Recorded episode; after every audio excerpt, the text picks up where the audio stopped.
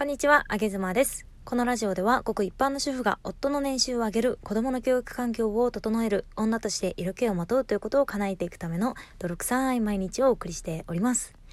えー、皆さんは誰かと言い争いとか喧嘩とかしたりしますか？えー、あげずま家はお恥ずかしながら、だいたい毎週日曜日、うん、決まってますね。だいたい毎週日曜日に喧嘩をしてしまうんですけれども、夫とですね。えー、今週日曜日は喧嘩は実はしなくて、で、なんですが、えー、平日に喧嘩をまたしてしまいました。はい。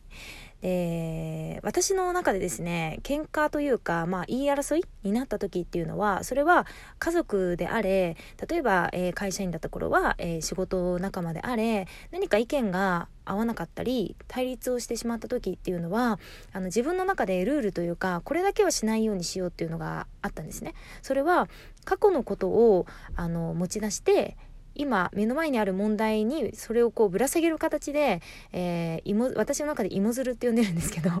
あの芋づるをやらないっていうのは自分の中で決めているんですよ。でなんでかというとあの芋づるをしてしまうと、えー、例えば、えー、今日ね起きた夫との喧嘩っていうのは 私がね朝ね急いであのお皿をガチャガチャ洗っていたり、えー、朝ごはんを作ったりあと子供がね足元でギャーギャー騒いでいたりしたしていた朝があったんですけれどもそこでね夫が後ろから「ねえねえあげずまちゃん」みたいな感じで呼んだんですよ。でもねあげ妻は水の音とか子供の声で全然その声を聞き取れなくて結果として仕方というかあの反応がなかったっていうことだったんですね。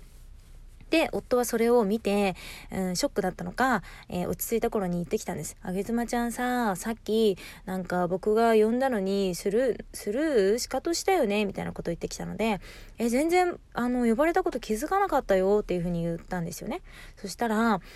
えー、本当かな？だってさ、昨日の夜も、あげずぶちゃんがぐっすり夜中寝てたから、子供が一人起きた時に、僕が起きて、子供をあやして、そのまま寝かせたんだよね。だから僕は8時間睡眠昨日は取れなかったんだよねって言ってきたんですよ。これね夫はねこの8時間睡眠っていうのは、えつい先日の私の配信を聞いていただければそこでお話ししたんですけれども、あのー、最近ショートスリーパーだった夫がね8時間睡眠をとるようになってでそうすることによって仕事がめちゃめちゃ効率が上がったそうなんですよ。だから夫的にこの8時間睡眠なんだろう人生が変わったみたいな感じで、えー、すごくね今気に入っているんです8時間睡眠が。で要はその子供が夜中起きた起きて自分があやしたのであのその8時間睡眠が取れなかったということをね芋づるでね芋づるでつあのつなげてきたわけなんですよ。で私それを聞いて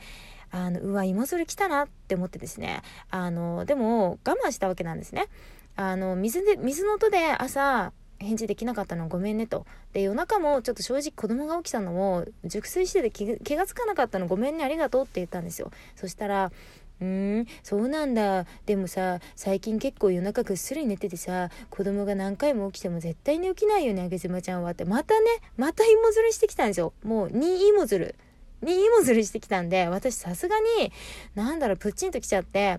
あのさ、みたいな。芋づるしてくるのはいいんだけど、あのー、今日のさっきのね、さっきの水の音で話が聞こえなかったのはもうごめんねって思ってる。けど、芋づるしてきたらちょっと私も芋づる出すよっていうなんかもう戦争みたいになってきちゃって、芋づる戦争になってきちゃって。でも私の場合は、あの、芋づるは絶対にしたくなくて、で、今ある問題しか話したくなかったんですよ。でも、もう1芋づるならまだ我慢できたんだけど、2芋づる来たから、もうね、私カード100枚ぐらい持ってるよみたいなこと言って もうほんとプチ戦争みたいになっちゃって。で、結局は、もう、なんだろう、あの、私がその時思ったのは、あ、夫は私に仕方されて、なんかちょっと傷ついたとか、なんだろう、悲しかったとか、そういうことなのかなと思って、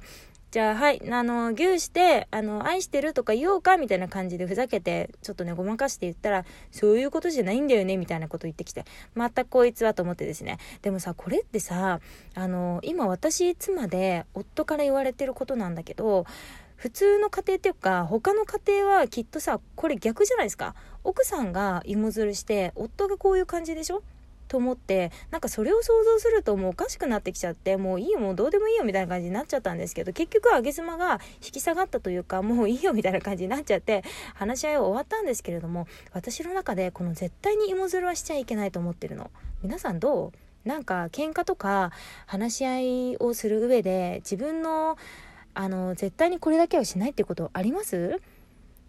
あるかな？もしあったら教えていただきたいなと思います。私は芋づるは絶対にしないですね。はい。なんかちょっとあのもやもやした形で今音声配信してるんですけれどもでもこうやってね言葉に出してスマホに語りかけるだけでちょっと心が落ち着くのでやっぱり音声配信っていうのは素晴らしいなというふうに思います、えー、ストレス発散音声配信ありがとう。あげずまでした。バイバイ。